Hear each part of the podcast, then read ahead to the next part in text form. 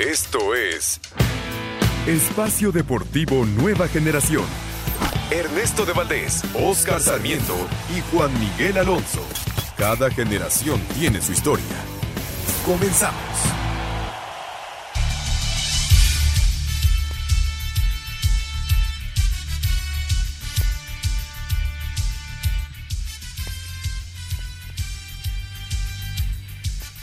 Amigos, amigos, bienvenidos. Esto es Espacio Deportivo Nueva Generación de Grupo ASIR para toda la República Mexicana. Como todos los domingos, junto a Oscar Sarmiento, Ernesto de Valdés, en la producción Lalo Cortés, en los controles César Palomo, Mauro Núñez, Rodrigo Herrera, Pau, en la redacción. Muchísimas gracias a todos que hacen posible llevar a cabo este programa. Una hora, una hora de deporte. Estaremos hablando acerca de la jornada 6 de la Liga MX, por supuesto, en la actualización del Super Bowl, que al momento Filadelfia vence 21-14 al equipo de Kansas City y Hurts, el coreback, el coreback de Filadelfia se convierte en el primer coreback en marcar cuatro touchdowns por tierra en postemporada. Todo lo estaremos diciendo. En un momento más estará Ernesto de Valdés para que nos platique, obviamente, todo esto de la del Super Bowl. Que les quiero dar un dato antes de, antes de saludar a Oscar. El Super Bowl lo ven cerca de 103.4 millones de personas, pero el rey de los eventos sigue siendo la Copa del Mundo porque la ven cuatro billones de personas, así que el fútbol por encima del americano siempre. Mi querido Oscar Sarmiento, ¿cómo estás? ¿Qué tal, mi estimado Juan? Toda la gente que nos hace el favor de escucharnos, un saludo eh, espectacular. Yo creo que hoy es un, domingo diferente por lo que tenemos el Super Bowl, ¿no? Eh, ya, ya habías dicho un tema importante, ¿no? Lo que se está rompiendo habíamos dicho que era un Super Bowl diferente por los temas de romper las expectativas y los récords en temas de touchdown, esto y lo otro, ¿no? Me parece que es un Super Domingo diferente. Y en el fútbol mexicano me... ¿Con quién vas, Oscar? ¿Filadelfia o Kansas? Con Filadelfia, yo me quedo con Filadelfia. Ya estamos próximos al medio tiempo, donde va a estar Rihanna, y en el medio tiempo Ernesto Valdés estará con nosotros. Al momento, y faltando medio. un minuto y medio exactamente, gracias Oscarito, 21-14 ganan las Águilas del Filadelfia, el, Super Bowl 57 que se está llevando en el State Farm de Arizona, un estadio espectacular. Ahí me tocó ir, Oscar, a ver la, la Copa Oro Centenario 2016, donde le ganamos a, Uruguay 3 Sí, esa, esa, va a ser muy buena la Copa Oro. Eh, también tenemos Copa América en tema de selección, eh, varias cosas, ¿no? Y más con lo que se, se dijo esa semana. Lo hablamos la semana pasada, que esta semana iba a ser importante por la toma de decisión eh, del técnico y lo que se viene para la selección mexicana. Oscar, ¿tú sabes como cuántas toneladas o más bien millones de aguacates se consumen en el Super Bowl? No, por supuesto, es una un tema importante, toneladas. Eh, Aquí tengo el dato. impresionante. 3 millones seiscientos mil kilos de aguacate. No, bueno, el que sea productor de aguacate es millonario en este evento, ¿no? Sí, sí, es un buen momento para vender aguacate, obviamente, en el Super Bowl. Pero, ¿qué te parece, Oscar? Si empezamos ya en materia, hablamos acerca de la selección mexicana. Se dio a conocer en la semana, eh, en frente de Ares de Parga, en la presencia de Jaime Ordiales, director deportivo de selecciones nacionales. Eh, el nuevo técnico de la selección mexicana, Diego Coca, va a agarrar el timonel del Tri. Eh, después de ese bicampeonato con Atlas, parece que Idarragorri ya tiene más voz, más injerencia dentro de este comité de selecciones. Recordar que eh, Diego Coca trabajó con Idarragorri en, en Santos y en Atlas, de hecho él es el que lo pone. Y finalmente se dio a conocer y se termina todo este caótico momento que se vivió con Tigres, que sale Mauricio Culebro a anunciar la destitución de Coca antes de las elecciones nacionales. Y bueno, por fin ya tenemos técnico. Oscar, ¿qué te parece Diego Coca como timonel en este nuevo proyecto que generó Rodrigo Árez de Parga y todo su equipo? No, bueno, a mí me parece Diego Coca un técnico eh, avalado por lo que ha ganado, por lo que ha hecho, por los resultados y por el gran trabajo que, ha tenido eh, a corto plazo en Tigres y a largo plazo en Atlas. Me parece que lo que logró en Atlas fue un golpe de, autoridad, sí. Realmente eh, ese bicampeonato, ese sueño que pocos equipos eh, lo han logrado. El primero fue Pumas, el segundo León y ahora Atlas. Eh, ni ningún equipo de los equipos grandes llamados América, Chivas, eh, Cruz Azul lo ha logrado más que Pumas. Entonces, yo creo que es que es una palomita eh, para la Federación, el fútbol mexicano, poner un técnico eh, de un gran proceso. Recordemos lo que cómo llega Diego, Coca al Atlas, eh, sustituye a Rafa Puente Jr. cuando el Atlas estaba por los suelos, tiene credibilidad muchísima, pero yo nada más pido una cosa, no sé si compartes conmigo, Juan, es tiempo al tiempo, déjenos trabajar, eh, estudiar, visualizar y encarar bien el proceso eh, para el próximo mundial, que es en México, Canadá y Estados Unidos. Sí, más allá si nos gusta o no nos gusta la decisión de Diego Coca, la realidad es que él, ella es el técnico y ya desea sus credenciales, bicampeón con Atlas, campeón con Racing, también conoce el fútbol mexicano como jugador, jugó en Querétaro, en Veracruz, me parece que en el mismo Atlas también llegó a jugar el, eh, el entrenador de la selección mexicana y dentro de su score son 457 partidos dirigidos como técnico, de los cuales tiene 191 victorias, 120 empates, 146 derrotas, 587 goles a favor, 512 en contra, sumando un más 75 en diferencia de goles. Los números lo avalan, eh, las credenciales lo avalan, ha tenido éxito dentro del fútbol mexicano, pero creo que dentro de la terna de los técnicos que, de los posibles técnicos para la selección mexicana, se decantan una vez más por un extranjero, que ya es el octavo que dirige a la selección nacional, y parecía después de este fracaso, Oscar, en el Mundial, que venía un técnico nacional y parecía que iba a ser Miguel Herrera, y soñaban muchos con Miguel Herrera, y después sonaba el nombre de Almada, y después Nacho Ambriz, y después se quedó fuera Nacho Ambriz, Jimmy Lozano, a mí lo que no me gustó es que no se la jugaron con un mexicano después de la catástrofe que fue Qatar 2022 y salieron a decir desde los primeros días que iban a buscar a un, técnico que conociera muy bien el fútbol nacional, haciendo alusión de que iba a ser mexicano.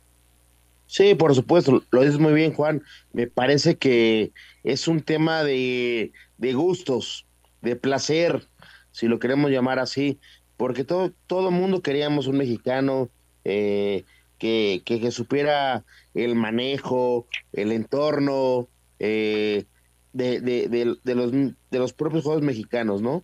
Eh, pero hoy es Diego Coca y me parece que es un técnico, ya lo desnudaste muy bien, eh, lo que ha ganado como futbolista, como técnico, lo, lo, lo, las victorias, los empates, las derrotas, yo creo que es un, un, técnico que conoce muy bien el fútbol mexicano. Eso es, es muy importante tenerlo en cuenta. ¿Por qué? Porque está, está familiarizado con el fútbol mexicano. Sí, sí, totalmente de acuerdo. Ya lleva años dentro eh, de, de, la Liga MX. Pero bueno, no creo que cualquier nombre que hubieran dado, Oscar, no hubiera tenido contentos a todos, ¿no? No, por supuesto. Eh, yo te pongo Miguel Herrera, yo te pongo eh, Almada, eh, Nacho Ambriz, Diego siempre vamos a buscar el tema de cómo reventar. No, está mal. No, le falta esto. No esto, no lo otro.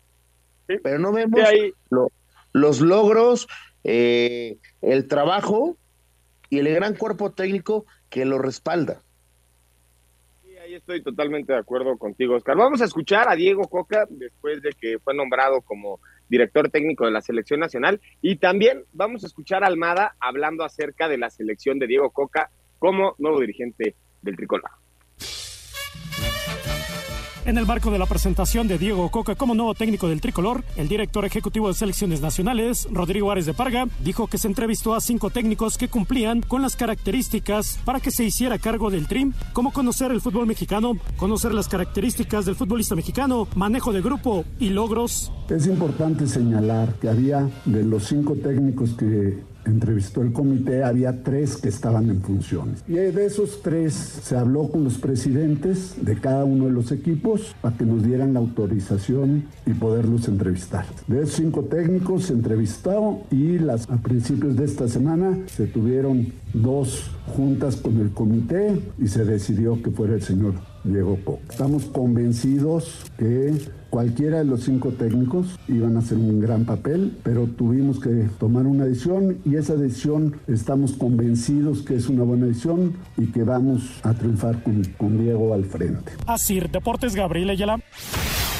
Tras nombramiento de Diego Coca como nuevo estratega nacional rumbo al proceso del Mundial 2026, Guillermo Almada, candidato a ocupar el banquillo tricolor, declaró. Agradezco el apoyo de la gente, de la institución, de los jugadores, pero pues, como le digo a todos, son cosas habituales que pasan en el fútbol y, nosotros estamos muy felices donde estamos, estamos enteros y, y bueno, seguramente seguiremos trabajando con la misma pasión y alegría que hemos trabajado siempre. Es un capítulo cerrado este, y todo el apoyo que podamos dar a la selección y, y desearle todo el éxito a Diego Coca, este, que se lo merece. Así que no puedo decir otra cosa. Así Deportes, Edgar Flores. Palabras de aliento de Almada para Diego Coca, me parece que eso demuestra mucho la, la categoría, ¿no? Eh, sin importar que no tuvo el puesto, que seguramente Almada levantó la mano muchísimo y empujó para ser técnico nacional, reconoce que Diego Coca tiene las credenciales para dirigir al trillo y obviamente le desea lo mejor. Sí, por supuesto. Eh, me parece que la palabra mágica o más importante es más trabajo. Trabajar con lo que se tiene. Eh, ¿Le, crees, la conferencia, a este proyecto, Oscar? ¿Le crees a este proyecto? ¿Te gusta? Por supuesto que le creo y bastante. Hay un tema, eh, los compañeros en la conferencia dijeron, o comentaban o preguntaban, como lo querramos ver. ¿Está Ochoa? Está gente con una edad avanzada, Juan, eh, viejos, si lo queremos poner con ese veteranos, veteranos. No, veteranos, bien dicho. Eh, todos tienen cabida siempre y cuando estén dentro del profesionalismo y se puedan tomar en cuenta. Jóvenes, adultos, veteranos, como querramos verlos. Hay que armar el mejor o la mejor plantilla para enfrentar la próxima Copa del Mundo. Sí, estoy, totalmente de acuerdo. Hoy, por ejemplo, vemos a, a Santi Jiménez, que quedó fuera de la selección, hacer un gran papel en el Feyenoord, ¿no? También vimos a Córdoba ayer contra Pumas tirar un centro de 45 metros para Guiñac después de pelear la pelota contra 85 mil de Pumas y sacándolo al frente. Vemos a Diego Lainez regresar al fútbol marcando diferencia. Creo que existen esos jugadores, pero no están en la alta competencia y tampoco han sido titulares en, los equipos europeos los que han jugado en Europa. Eh, a excepción del caso de Andrés Guardado, que me parece que ha sido el que más continuidad ha tenido en Europa. No, por supuesto. Y vuelvo a repetir, hijos de jugadores que vinieron a revolucionar, ayudar al fútbol mexicano, extranjeros, tuvieron hijos mexicanos. Vamos a voltearlos a ver para ver. Yo te digo, goleador, el hijo de la, chica dueña, si tiene esa calidad como el papá, suma. Eh, el hijo de Loco Abreu, suma, goleador. Eh, lo tenemos de Checo Jiménez, goleador, suma. Vamos a voltear a ver esa gente que tiene el, tema mexicano como nacidos y, se desenvuelven en otros en otras ligas, en otros países donde pueden sumar a México. Vamos a sernos fuertes y ver porque Estados Unidos, Canadá, Marruecos, Argentina, Francia, Italia, varios lo hacen. ¿Y por qué México no? Porque nos catalogamos como no, no son. Vamos a ser eh, discretos. Los actuales campeones del mundo no lo han hecho, Oscar. Por supuesto que no, pero podemos hacer esta revolución Porque tienen a 700 y mejorar. jugando en Europa, por eso. Claro. Oscar, tenemos que ir a una pausa rapidísimo. Ya está el medio tiempo del Super Bowl. Las Águilas de Filadelfia vencen 21-14 a los jefes de Kansas City. Medio tiempo está a punto de salir Rihanna y en un momento más Ernesto Valdés con toda la información del aire. Corte y regreso. Ningún jugador es tan bueno como todos juntos. Espacio Deportivo Nueva Generación. Un tuit deportivo Arroba Record-México. El Napoli del Chucky Lozano acaricia el escudeto tras vencer 3 por 0 al Cremonese de Johan Vázquez. Con goles de Diego Valdés y Henry Martín, América se llevó el triunfo 2 por 1 sobre Necaxa, en un partido donde terminaron pidiendo la hora jugando con cinco defensores. Podíamos sufrir un poquito menos, sensaciones donde desaprovechamos muchas oportunidades de cerrar el marcador, sensaciones de que a veces va a haber partido cerrarlo, porque a veces no estamos finos, no estamos como queremos estar, y es parte también de una táctica, ¿por qué no? Nosotros no tenemos el miedo a, poder cerrar un partido que prácticamente sufrimos los últimos 10 minutos, sí, hicimos línea de 5 para poder cerrar el partido, clarito como la Pese a la derrota, Andrés Lilini se mostró optimista tras lo mostrado por su equipo. Al aficionado esto no se le puede explicar, hay que darle victorias, pero al final es lo que tenemos para competir, creo que lo hicimos muy bien, terminaron, América puso en su casa línea de 5 y no nos alcanzó para, para, esa, para llevarlos por delante, quedamos expuestos, el América nos creó dos o tres situaciones de gol muy claras y, y no nos alcanzó para llevar por delante y empatarlo. Si hay tiempo, este es el camino, el equipo se vio competitivo, la idea es esta. A pesar de conseguir el segundo triunfo del torneo, en América saben que todavía tienen muchas cosas por mejorar, sobre todo en defensa. Habla el portero Oscar Jiménez. Sí, creo que esa es una parte importante que la que, la que estamos trabajando y necesitamos mejorar en todos, porque eh, si bien sabiendo que, que, tienes el cero atrás, creo que de ahí eh, puedes generar una y sacas los tres puntos, ¿no? Entonces hemos ido mejorando en, en en la táctica fija en los centros que, que, nos costó al principio, creo que hemos mejorado eso. Sin embargo, eh, hemos tenido fallas en, en, algunos momentos del partido, pero, pero bueno, lo importante es que se ganó, eh, estamos mejorando, creo que vamos por buen camino y, y, a trabajar, a trabajar la defensa. Las Águilas visitarán este martes al San Luis en la fecha doble para Sir Deportes, Axel Tomán. Muchas gracias Axel por la información y ya está aquí, ya llegó Ernesto de Valdés con la victoria de las Águilas de Filadelfia al medio tiempo 24-14 a los jefes de Kansas City. Ernesto, ¿qué está pasando? Ya a punto de salir Rihanna, ¿no? En el medio tiempo. Correcto, ¿cómo estás, Oscarito? Juan, eh, Lalito, los saludo con muchísimo gusto. Pues sí, una primera mitad eh, que fue prácticamente todo del lado de Filadelfia. Eh, recuperó un poco de, de respiro, ¿no? Kansas City con ese balón suelto por parte de Jalen Hurts que regresaron al touchdown pero la realidad es que el tiempo de posesión ha sido completamente para, para las Águilas, ¿no? Eh, Jalen Hurts, que tiene ya dos touchdowns por la vía terrestre, uno más, un pase largo para AJ Brown, y hay que ver cómo está Patrick Mahomes, ¿eh? Va a ser clave cómo esté Mahomes para la segunda mitad. Eh, salió tocado del mismo tobillo que, que ha venido aquejando durante la, la, las últimas semanas. ¿Es el tobillo izquierdo? La semana... ¿Perdón? ¿Izquierdo? El tobillo derecho, izquierdo. ¿no? Tobillo derecho, tobillo derecho. Sí, derecho. Tobillo derecho. Eh, pudo jugar eh, la semana, hace dos semanas contra Cincinnati. Se le vio rengueando. Eh, no, no estaba al 100%, eso era muy claro. Y, y, bueno, ahora con la lesión de Patrick Mahomes, si no regresa, entonces sí, me parece que Filadelfia tiene vía libre para ser campeón de, de la NFL. Hay que esperar, hay que ver qué, qué sucedió con, con, Patrick Mahomes y, y bueno, ya veremos eh, cómo, va, cómo se va desarrollando lo que resta del partido. En Filadelfia se ha visto muy bien, más allá de, ese error de Jalen Hurts que terminó en siete puntos, se ha visto muy bien el equipo de Filadelfia.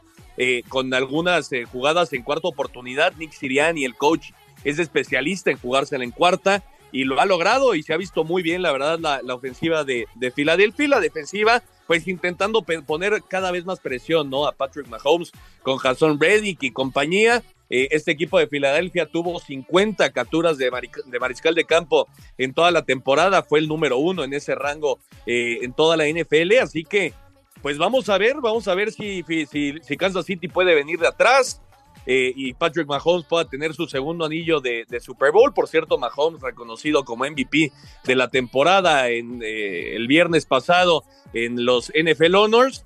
O si Jalen Hurts pues completa esta temporada que ha sido auténticamente de ensueño, ¿no? Eh, Filadelfia que fue el mejor equipo de la conferencia nacional y Kansas City el mejor equipo de la conferencia americana. Y como ya bien decías, Juan, pues ahí viene Rihanna, vamos a ver el show de medio tiempo. Oye, sí, ya viene oye Juan, Rihanna. Ernesto, no sé, no sé cómo lo vean. Te lo pregunto, Ernesto, eh, ¿es el mejor inicio con tantos puntos en, en, en, medio tiempo en un Super Bowl?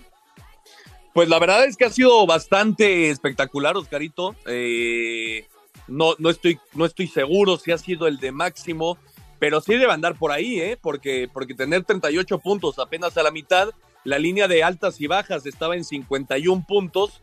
Eh, muchos pensaron que, que, pues con dos defensivas que han venido jugando muy bien en playoffs, podía darse eh, el tema de las bajas pero, pero luce que van a ser altas y, y, además sencillamente, ¿no?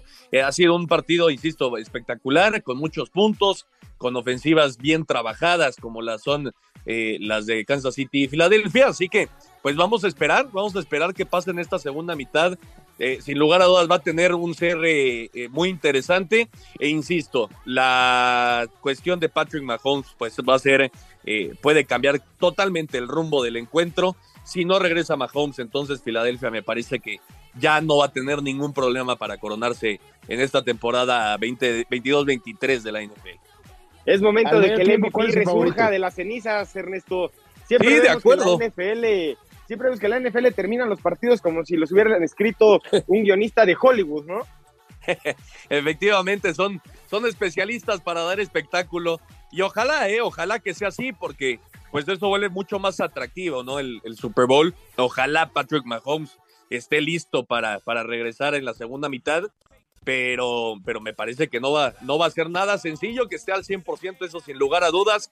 Eh, bueno, pues ya está saliendo Rihanna, está ya a punto de comenzar el show de medio tiempo, así que yo los dejo que andamos acá en Televisa esperando que no suceda ningún, ningún eh, tipo de problema con la transmisión en Phoenix, pero, pero si sucede, pues hay que estar listos, ¿no? El pechito a las balas, Ernesto, mucho éxito. Para terminar, Ernesto, ¿qué, esperamos para la segunda parte? Pues eh, insisto, creo que si Patrick Mahomes está listo y puede estar a un 80-90%, entonces Kansas City todavía va a tener una gran posibilidad de, de generar puntos y de acercarse a Filadelfia. Hay que ver cómo se comporta John Hurts, que está jugando su primer Super Bowl. Hay que ver cómo se comporta también el coach Siriani, que está apenas en su segunda temporada dentro de la liga. Me parece, Oscarito, me parece, eh, ya, ya, ya veremos qué dice el futuro, pero me parece que Filadelfia se va a llevar el título. Pues vamos a esperar y esperemos que sea así. Correcto, pues fuerte abrazo, Juan, Oscarito, Lalito. Eh, nos escuchamos la próxima semana ya ya con más tranquilidad y con la felicidad de Oscarito de que terminó la NFL. Muchas gracias, Ernesto. Ernesto, abrazo. el reporte Un abrazo, de la Ernesto. NFL. Oye, Oscar, yo contestando la pregunta que le hiciste a Ernesto de, de muchos puntos, me acuerdo que en el Super Bowl 52, que de hecho lo ganan las Águilas de Filadelfia, los Patriotas de Nueva Inglaterra, ese partido terminó como 40, 41, 33. Esa fue una locura de puntos contestando a la pregunta que le hiciste Ernesto de que si había sido espectacular el arranque con tantos puntos, parece que, ya lo decía Ernesto, parece que van a ser altas, parece que va a ganar Filadelfia, pero esperemos que Patrick Mahomes regrese para dar la sorpresa. Y ahora sí, Oscar, vamos a meternos en materia de fútbol. Venga. al lado de la NFL. El día de ayer el América suma una victoria en, el Estadio Azteca venciendo al Necaxa, dos por uno, un buen funcionamiento, pero sinceramente se tuvieron que llevar mal, más los del Necaxa, las que falló Brian fue fue espectacular. No, bueno, a ver, vamos a ver el partido. Me parece que Necaxa tiene una jugada antes de que el América y Diego Valdés. La de Poggi. Sí, señor, el 1-0, pero me parece que el América fue amo y señor del partido. El América peca muchísimo en temas defensivos. ¿Por qué? Cuando se van 2-0 eh, adelante con el gol de Diego Valdés el 21, el penal de Harry Martin al 51, eh, al, al 78, eh, Silvera. Araujo en el gol, eh, de Silvera. Ah, tiene que ver, hacen dos por uno y el América se echa para atrás. Me parece que eso es un tema importante de, resaltar. Cómo el América en su casa, de local, eh, ganando, se, se, echa para atrás y le da la iniciativa y el balón al rival. Con todo respeto, ves los, los planteles, América no puede pecar de echarse para atrás. El América tiene que, irse para adelante, hacer eh, valer su calidad de local y ser el, el, equipo que tiene que... Totalmente de acuerdo, Oscarito. Vamos a una pausa y regresamos. Este es Espacio Deportivo ¿no? Un árbitro divide opiniones. Algunos se acuerdan de su padre y otros de su madre. Espacio Deportivo Nueva Generación. Un tuit deportivo. Arroba TNT Sports no se baja de la máquina. El Potro Gutiérrez dejó en claro que seguirá al frente de Cruz Azul. En noche donde Oscar Ustari y Miguel Jiménez compartieron estatus de figura del partido, gol del ariete nacional de Pachuca Roberto de la Rosa al 54 evitó que Chivas se llevara los tres puntos del estadio Hidalgo al empatar a uno. El rebaño marcó al 26 con tanto por parte del extuso Víctor Guzmán. Escuchemos a Guillermo Almada, timonel hidalguense. Cometimos algunos errores defensivos y alguna imprecisión con la pelota. Pienso que el empate termina siendo justo para los dos equipos, pero bueno, tenemos que corregir algunas situaciones que no fueron precisas y bueno, nada, hay que seguir trabajando y seguir evolucionando como equipo. Por su parte, Belko Paunovic, estratega rojiblanco. Nos quedamos con el sabor amargo en la boca de poder habernos llevado los tres puntos en una actuación como, como probablemente una de las más completas, voy a decir. Nos falta un partido con esta pegada, pero obviamente ganando. Pachuca llegó a 13 puntos y Chivas a 9. Asir Deportes, Edgar Flores. Gracias, Edgar, por la información. Lo que está pasando en el medio tiempo está espectacular. El, lo de Rihanna está como en unas plataformas volando por todo el State Farm. Bastante bueno, ¿eh? El medio tiempo, Oscar. No, por supuesto. Eh, es algo que nos está cautivando y nos, y nos sorprende, ¿no? Bueno, vámonos, vámonos al partido de Pachuca contra las Chivas. Me parece que fue mejor el equipo de Chivas ¿eh? en, a lo largo del partido. Se hace presente, obviamente, el Pocho Guzmán con la ley del ex.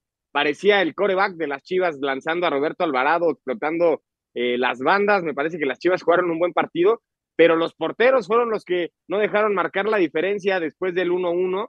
Creo que fueron los que sacaron a flote a los dos equipos, ¿eh? tanto como Pachuca como las Chivas. me parece que las actuaciones de Ustari y de Jiménez fueron las que mantuvieron el empate en el Hidalgo y este equipo de Chivas no convence absolutamente nada, aunque un, em, un empate con el campeón de visitante no es malo. Sí, yo creo que fue un duelo más del ex entre el Pocho y la Chofis, ¿no? Y como dices, los porteros, ¿no? marcan diferencia, ¿no? Pero bien dicho, eh, Guzmán al 27 y De La Rosa al 56, marca diferencia, eh, goles importantísimos, pero me parece que futbolísticamente sí Chivas, pero de peligro me parece que Pachuca fue más eh, peligroso por lo que creó en las contras. Sí, total, totalmente de acuerdo. Y el partido me parece que uno de los mejores de la jornada fue la victoria de los Tigres frente a los Pumas les platicaba el gol de Guiñac, me parece que es el, el cuarto, ¿no? O el, el, sí creo que es el cuarto gol, el que este Córdoba centra como de 45 metros de pierna izquierda y la remata Guiñac de volea. Creo que el equipo de Tigres tiene una plantilla tan vasta, Oscar, que tiene tanta abundancia que de repente jugadores de, que serían titulares en cualquier equipo de la liga se empiezan a, desperdiciar, ¿no? Empiezan a, tener pocos minutos y a empezar a desaparecer, porque sí ese parece ser la mejor plantilla del torneo junto a la de Monterrey. Y también dentro de esta victoria, el debut del Chima Ruiz, ¿no? Que ya mencionábamos, la destitución de Diego Coca y el Chima Ruiz se quedó a cargo de, del equipo felino.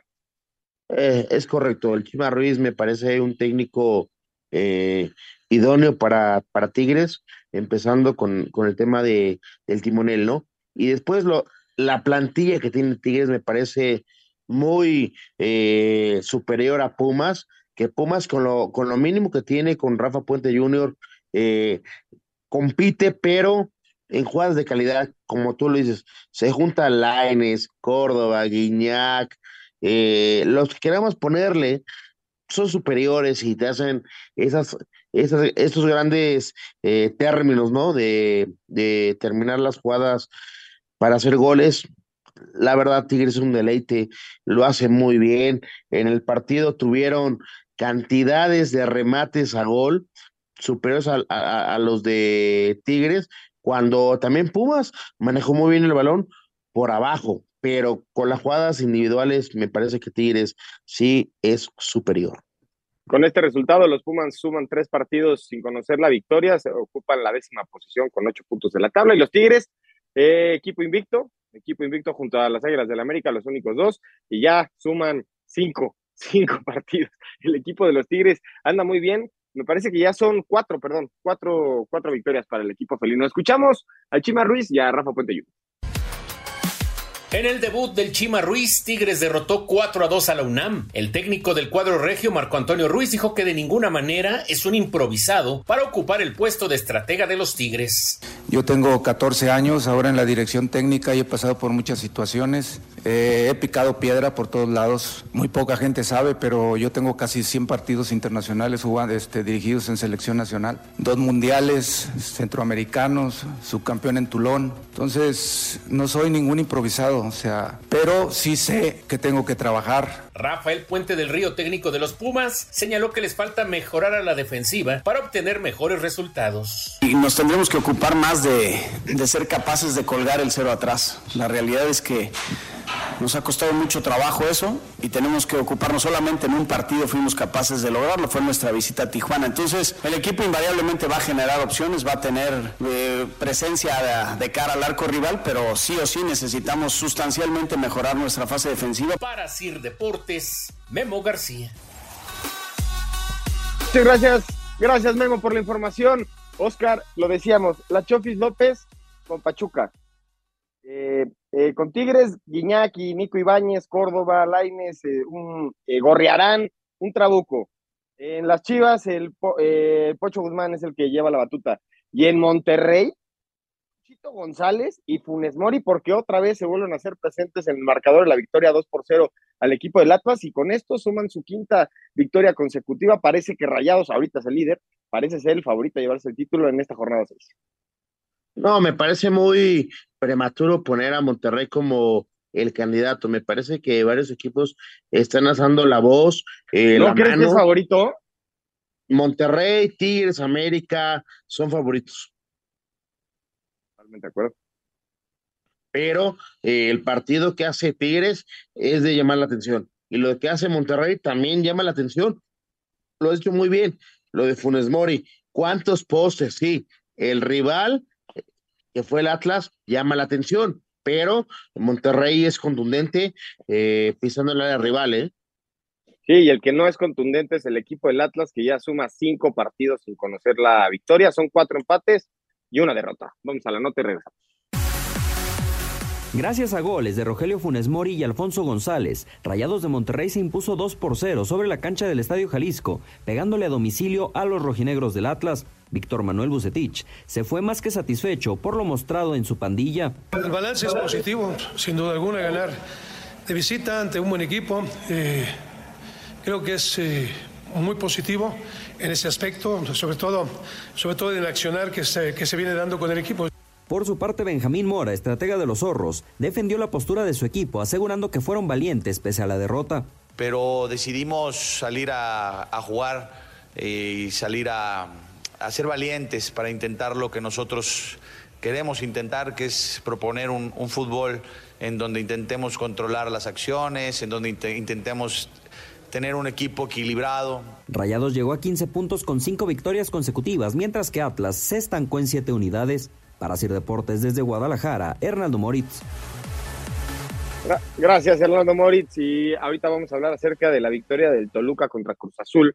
Arrancó eh, bien el Cruz Azul, me parece que sumamente ofensivo, con hambre de ganar, se notaban las ganas que, quería el Cruz Azul de salir de este muy mal, muy mal momento que vive. Ese es el penúltimo de la tabla y es porque Mazatlán es un equipo que no funciona para nada, es el único equipo que no ha sumado ni un punto en toda la jornada pero el Cruz Azul solamente ha, sumado uno, Oscar, y ya escuchábamos a media semana que había un ultimátum, o se suponía que había un ultimátum para el Potro Gutiérrez en caso de perder contra el equipo del Toluca, que resurge, resurge, me parece que el equipo de Nacho Ambriz empieza a funcionar, sobre todo después del empate, y ya Cruz Azul no pudo hacer absolutamente nada. Mencionarlo de Corona, unos insultos garrafales al, árbitro en la cara, eso creo que no, no se debería de hacer y se debería castigar le tienen bastante paciencia al, portero de, Cruz Azul, pero lo que pasa hoy en Cruz Azul, la tablita del técnico está balanceando bastante. El Potro Gutiérrez dice que hasta, la hasta que la directiva le diga que ya no, porque él no planea poner la, renuncia sobre la mesa, pero Cruz Azul, mal y de malas, Oscar. No, por supuesto, y lo dices muy bien lo de, lo de Corona. Y al final el partido sale expulsado. Corona está expulsado por los reclamos, por cómo se, comporta con el cuerpo arbitral. Me parece que Corona está más eh, enfocado en lo extrafútbol que en lo que le, le compete. ¿Será por el mal momento que vive el equipo? Yo creo que sí, ¿no? El entorno, el entorno, Juan, me parece que no, e, es muy hostil, porque, perdón por, por, poner estas diferencias, lo que pide el cuerpo técnico, lo que trabaja y lo que se refleja en la cancha, me parece muy diferente.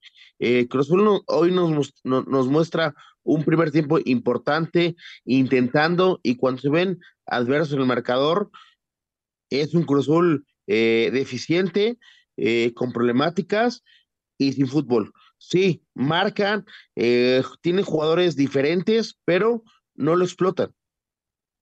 No, Cruz Azul en este torneo no camina absolutamente nada. Es un punto, insisto, es un punto en seis jornadas para el equipo de Cruz Azul. Vamos a escuchar a, Nacho Ambriz y al Potro Gutiérrez. El encuentro que marcó la celebración del 106 aniversario del Club Toluca, pero que terminó en conato de bronca y expulsión de Jesús Corona, el cuadro mexiquense se llevó la victoria 3-1 sobre Cruz Azul. Los tantos de la victoria para la causa escarlata corrieron a cargo de Maximiliano Araujo al 31 y 53, sellando marcador Sebastián Saucedo en el minuto 86. Habla Ignacio Ambriz, técnico de los Diablos Rojos. El equipo reaccionó bastante bien, hacemos un casi finalizar los últimos 15 minutos, buenos 15 minutos, un gran segundo tiempo que nos permite sacar un buen resultado para nosotros y para los 106 años del club. Por su parte, Raúl Potro Gutiérrez, estratega cementero. Hasta que no te digan gracias, es, esto sigue. Y, en ese sentido, bueno, hemos hablado con la directiva, ellos han mostrado esa confianza, entendemos evidentemente que, esta inercia que llevamos, eh, hoy pensábamos que podíamos romperla y no fue, pero vamos, hasta que se me dé un mensaje oficial, bueno, yo podría comentar algo al respecto, ¿no? Desde Toluca informó para CIR Deportes Edgar Flores. Muchas gracias Edgar por la información y Oscar, por fin ganó Tijuana en casa, lo lograron Oscar, lo dijimos desde la jornada 1 que Cholos tenía que regresar hacerse fuerte al estadio caliente, no habían podido hacerlo, es la primera victoria que tienen en la temporada, lo hacen como locales frente a un equipo de San Luis que ha sido constante en lo que va del torneo, son dos victorias, dos derrotas, dos empates en la parte ofensiva, el equipo de San Luis es bastante, marca la diferencia, me parece, y Tijuana eh, conteniendo ese ataque de San Luis y aprovechando la oportunidad de ese autogol al final del, del partido de este José Juan García, logra su primera victoria de churro pero ya ganó Tijuana en el caliente. No, por supuesto, Tijuana lo hace bien, es el que propone eh, en todo el partido para, para ganar, pero eh, llama la atención cómo lo hace con un autogol, pero eh, también otra vez, desde el minuto 3, ponerte en superior numérica 11 contra 10, marca diferencia terriblemente.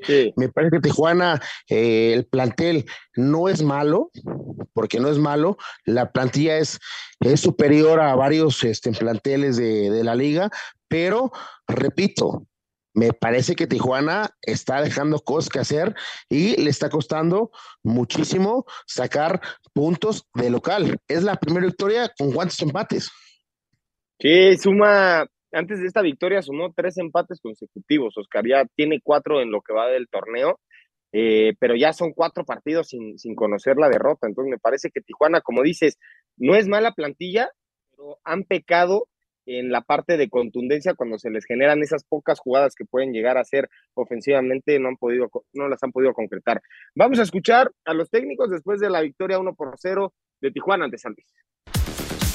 En un partido condicionado por la expulsión de Juan Martínez apenas al minuto 4 del partido dejando al San Luis con 10 hombres, los Cholos encontraron ya en la compensación la suerte que les había hecho falta y con autogol de José Juan García consiguieron su primer triunfo del torneo 1 por 0 sobre los potosinos. Habla Cirilo Saucedo, quien fue el técnico interino en este encuentro. La realidad es que todos hemos hecho todo lo que está en nuestras manos para que esto salga adelante y hoy la fortuna nos sonríe, ¿no? Cuando la semana pasada no nos sonrió, cuando hace 15 días la pelota picaba y se iba y hoy la, la pelota nos sonrió, entonces Entonces, creo que lo más importante es agradecerle a la gente el apoyo, el cariño y que hoy nos pusimos a cuatro puntos del rival más cercano en esa lucha porcentual. Del otro lado, Gustavo Leal, auxiliar de André Jardine, quien estaba suspendido para este encuentro, salió muy molesto y se limitó a decir lo siguiente mostrando su malestar por el arbitraje. Ah, con todo respeto que, que yo tengo, pero hoy no tengo ni energía ni cabeza para contestar las preguntas. En nombre de la institución, lo que pedimos es competir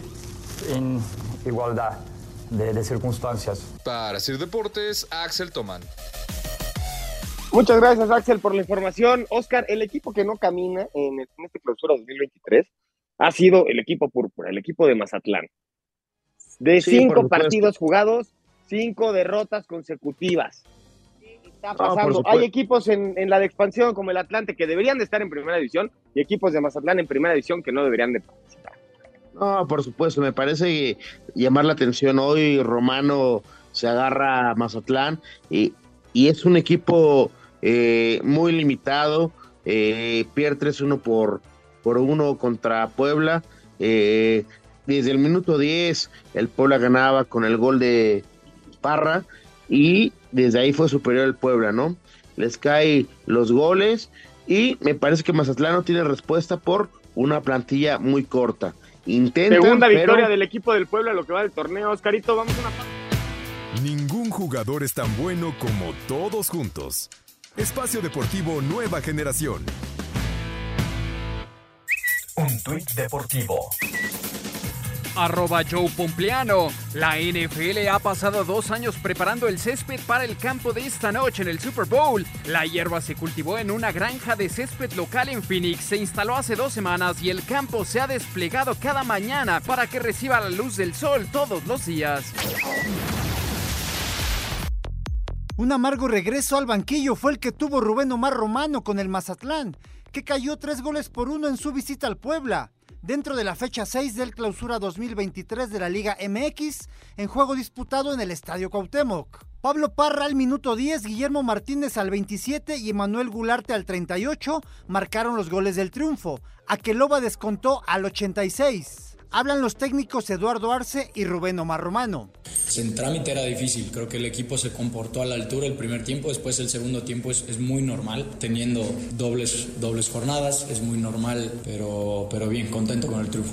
No, por supuesto que muy contento, muy a gusto de, volver nuevamente, pisar un campo de juego. Lamentablemente el resultado no es lo que esperábamos, pero tenemos tres días de trabajo, entonces los pequeños detalles son los que estamos recibiendo atrás y nos están costando. Entonces tenemos que mejorar en muchas cosas. Los camoteros llegaron a siete unidades, los cañoneros siguen sin sumar en la competencia. Para Sir Deportes, Ricardo Blancas. Muchas gracias a Ricardo Blancas por la información. Oscar, este fin de semana se enfrentaron eh, dos mexicanos. Se enfrenta en la Serie A italiana el Chucky contra Johan Vázquez. Y no sé si viste la jugada donde el Chucky Lozano le quita un gol a Johan Vázquez. No, por supuesto, eh, llama la atención, pero eh, siempre son importantes ver esos duelos, ¿no? De mexicanos en el extranjero. Sí, obviamente, y además, obviamente, gana, gana el equipo del Napoli, que en la Serie A está está dominando, eh, son 59 puntos y el segundo lugar son 43 nada más. Y yo te decía al principio del programa que el que ha tenido mucha regularidad en Europa ha sido Andrés Guardado, que de hecho hace gol al minuto 70 en la victoria del Betis 3 por 2 ante la Almería. Y, creo que regresa a tomar esa importancia que tenía en la cancha después de la lesión. No, por supuesto, y también hay que eh, ponerle en alto lo que ha hecho Aguirre, ¿no? Con su equipo, eh, salvando, no está ni, ni peligrando en, zona, eh, en zona de descenso, ¿no? Sí, no, el, Mallorca, el Mallorca anda bien. Actualmente ocupa la, la posición número 10.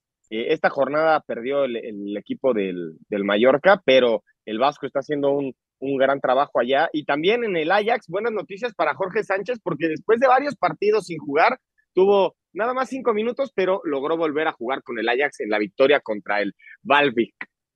Y poner en alto, ¿no? el, el tema de que le han hecho a Ochoa el mejor portero en esta liga, ¿no?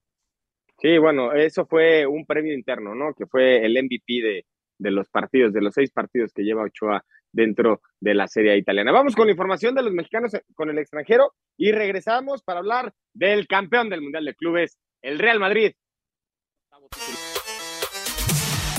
Dentro de la jornada 21 de Eredivisie, Santiago Jiménez fue titular y salió de cambio al 67. Además, marcó el segundo gol para su equipo en la victoria del Feyenoord 2 a 1 ante el Jeremben. Eric Gutiérrez entró de cambio al 75 en la goleada del PSB 6 a 0 ante el Groningen. Edson Álvarez jugó todo el partido y Jorge Sánchez entró de cambio al 85 en la victoria del Ajax 3 a 1 ante el Walwick. Andrés Guardado jugó todo el partido, fue amonestado y marcó el tercer gol para su equipo en el triunfo del Real Betis 3 a 2 ante la Almería dentro de la jornada 21 de la Liga de España, mientras que el Mallorca que dirige Javier Aguirre cayó 0-2 ante el Sevilla. Habla el Vasco. Fueron superiores y no hay mucho más que hablar analizar este, los goles como los tomamos, eran evitables, pero bueno, fueron mejores, sí. Es fútbol y hay que seguir, no somos lo que somos, seguiremos peleando con nuestras, con nuestras capacidades y entender que Sevilla pues, es un equipo de Champions. Dentro de la jornada 22 de la Serie A de Italia, Irving Lozano fue titular y salió de cambio al 83 en el triunfo del Nápoles 3 a 0 ante el Cremonese. Johan Vázquez fue titular, fue amonestado y salió de cambio al 68. Gerardo Arteaga fue titular y salió de cambio al 88. Además fue amonestado en la derrota del Genk 0-1 ante el Antwerp. Este lunes el AEK de Atenas y Orbelín Pineda reciben a Levadiakos dentro de la jornada 22 de la Superliga griega. Asir Deportes Gabriel Ayala. Muchas gracias, Gabriel Ayala. Ya arrancó en la segunda mitad del Super Bowl. Al momento, Filadelfia 24, Kansas City 14. Oscar, se jugó el Mundial de Clubes, eh, octava ocasión que gana el Real Madrid este, este torneo, en esta ocasión contra el Al Hilal 5 por 3.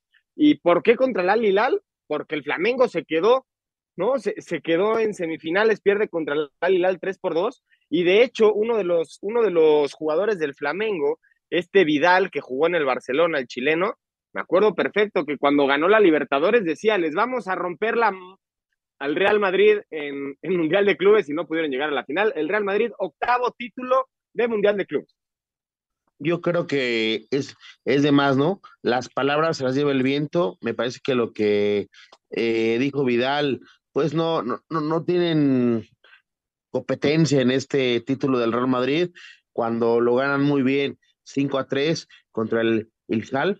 Eh, lo de Vinicius, ¿no? Es de llamar la atención cómo ha sido criticado en temas de racismo, la afición, cómo ha sentido con él y hoy hace un, doblete de llamar la atención. Y para todos los que dicen, ah, sí, el Real Madrid le ganó a los árabes un torneito, bueno, para, para ganar este torneito hay que ganar la Champions League, nada más. Vamos con la información. En feria de goles, Real Madrid le ganó 5 a 3 al Al Hilal y conquistó su quinto título del Mundial de Clubs. El técnico del conjunto merengue, Carlo Ancelotti, dijo que este campeonato les da fuerza para la segunda mitad de la temporada de la Liga Española. El equipo está mejorando, están volviendo los jugadores que estaban lesionados, ha vuelto Karim, volverá Militao, que ya está bien, volverá Courtois. Yo creo que también este título nos da el impulso para preparar bien este final de temporada, que va a ser final de temporada donde nosotros tenemos muchísima confianza todavía. En el duelo por el tercer lugar, Flamengo se impuso 4 a 2 a la Alali. Para Sir Deportes, Memo García. Muchas gracias, Memo, por la información. Y ahora nos vamos con el fútbol internacional. El PSG cayó, cayó, eh, perdió el, el, equipo de Leonel Messi, que Leonel Messi está ahí un poco lesionado, no ha podido ganar usando la 10 de, del PSG, pierde 3-1 contra el Mónaco. En la Premier League, el Manchester City empieza a disminuir esa ventaja que tenía el Arsenal. Obviamente el Arsenal tiene todavía uno o dos partidos pendientes, me parece, pero ahorita tiene 51 puntos y el Manchester City 48 y esto aprovechó obviamente el City después del empate que tuvo el Arsenal frente al Brentford y el Manchester City le gana 3 por 1 al Aston Villa. Y lo que está pasando en la Liga Española, Oscar, el Barcelona, paso contundente, paso constante, son 11 puntos de diferencia lo que le sacan al Real Madrid. Sí, pero con un, con un partido eh, menos del, del, Madrid, ¿no? Hay que decirlo, me parece que el Barça sí es el candidato y el que mejor ha manejado la liga y el que lleva la, la batuta de la punta, ¿no? Escuchamos la información del fútbol internacional. Barcelona y Napoli siguen firmes y con una mayor ventaja para ganar el título de sus respectivas ligas. El Barça derrotó como visitante 1 a 0 al Villarreal para sacar ventaja de 11 puntos sobre el Real Madrid. Por su parte, el Napoli goleó 3 a 0 al Cremonese y ya le saca 16 unidades al segundo lugar, en este caso al Inter de Milán. En la Premier League, el Arsenal igualó a 1 con un polémico gol de su rival, el Brentford, lo que causó molestia al técnico Mikel Arteta. Observando las imágenes, tienes que aplicar ciertos principios en la defensa y lo haces apegado a las reglas y de repente aplicas reglas diferentes. Entonces tienes que cambiar tus principios. Así que díganos antes por qué entonces no mantienes la línea tan alto porque siempre vas a tener una ventaja si te bloquean. Mientras que el Manchester City venció 3 a 1 al Aston Villa y se acercó a 3 puntos de los Gunners. En la Bundesliga, el Bayern Múnich se mantiene en la cima tras vencer por 3 a 0 al Bochum. En Francia, el Paris Saint-Germain entró en crisis al perder 3 a 1 con el Mónaco, teniendo lesionados a Messi y Mbappé, y en dos días se mide al Bayern Múnich en la Champions League. Para Sir Deportes, Memo García. Muchas gracias a Memo por la información y ahora vamos con información del béisbol. México arrancó con el pie derecho su participación en el premundial sub-17 tras golear 9 por 0 a Curazao. Pese al triunfo contundente, el técnico Raúl Chabrán toma las cosas con calma, pues destaca que todavía falta mucho camino por recorrer. Es un buen inicio, la verdad es que nosotros venimos con mucha hambre, con muchas ganas de lograr el objetivo y creo que los muchachos fueron contundentes, estuvieron ordenados atrás y, bueno, se, se logró concretar un partido redondo, pero esto no nos hace de ninguna manera los mejores ni, ni confiarnos, al contrario. Eh, estamos considerando el, partido más importante y el más difícil es el que sigue. El Tri tendrá su segundo partido este lunes cuando enfrente a Guatemala. Para Sir Deportes, Axel Tomán. Muchas gracias, Axel, por la información. Y México este, en el béisbol, en la Serie del Caribe, qué lástima, qué lástima que perdió contra Puerto Rico. Había hecho una excelente campaña allá en Venezuela. 24-21, eh, ganan las Águilas de Filadelfia a los, jefes de Kansas City en el cuarto, en el tercer cuarto, y nosotros vamos al 5 en 1 para terminar. Cinco noticias en un minuto. Raúl El Potro Gutiérrez aseguró que será hasta que la propia directiva le dé las gracias cuando pueda hablar sobre su futuro. A través de sus redes sociales, Grupo Pachuca confirmó su ayuda para los damnificados por los sismos en Siria y Turquía. Everton de Viña del Mar, Pachuca León y Real Oviedo se encargarán de donar parte de sus ganancias. La selección mexicana sub-17 derrotó 9 por 0 a Curazao en el premundial sub-17 en Guatemala. Este lunes se miden a los anfitriones. En lo más destacado de la actividad de mexicanos en el extranjero este fin de semana, Andrés Guardado marcó al minuto 70 en la victoria del Betis 3 por 2 ante el Almería, mientras que Santiago Jiménez anotaría al 34 en la victoria de su equipo el Feyenoord 2 por 1 ante el Jerenben. El Real Madrid se proclamó campeón del Mundial de Clubes en Marruecos al derrotar 5 por 3 al Al Hilal. Con esto consigue su octavo título en este torneo. Venga. Muchas gracias a Mauriño por el 5 en 1. Esta semana, Oscar, tenemos Champions League. El 14 de febrero, el Día de los Enamorados. Nos volvemos a enamorar del fútbol internacional, el de más de alto rendimiento. PSG contra Bayern Múnich, Milan contra Tottenham el martes y el miércoles Brujas contra Benfica, Dortmund contra el Chelsea. Se nos está terminando el programa, Oscar. Vámonos, buenas noches y feliz cumpleaños, Juan. 28 años, te deseo lo mejor. Ah, muchísimas gracias, Carito. 24-21, el Super Bowl va ganando las Águilas de Filadelfia a los jefes de Kansas City. Esto en el tercer cuarto. Nosotros nos vamos. Fútbol, béisbol, americano, atletismo. Todos tienen un final. Termina Espacio Deportivo Nueva Generación. Ernesto de Valdés, Oscar Sarmiento y Juan Miguel Alonso. Cada domingo de 7 a 8 de la noche por 88.9 Noticias. Información que sirve. Tráfico y clima cada 15 minutos.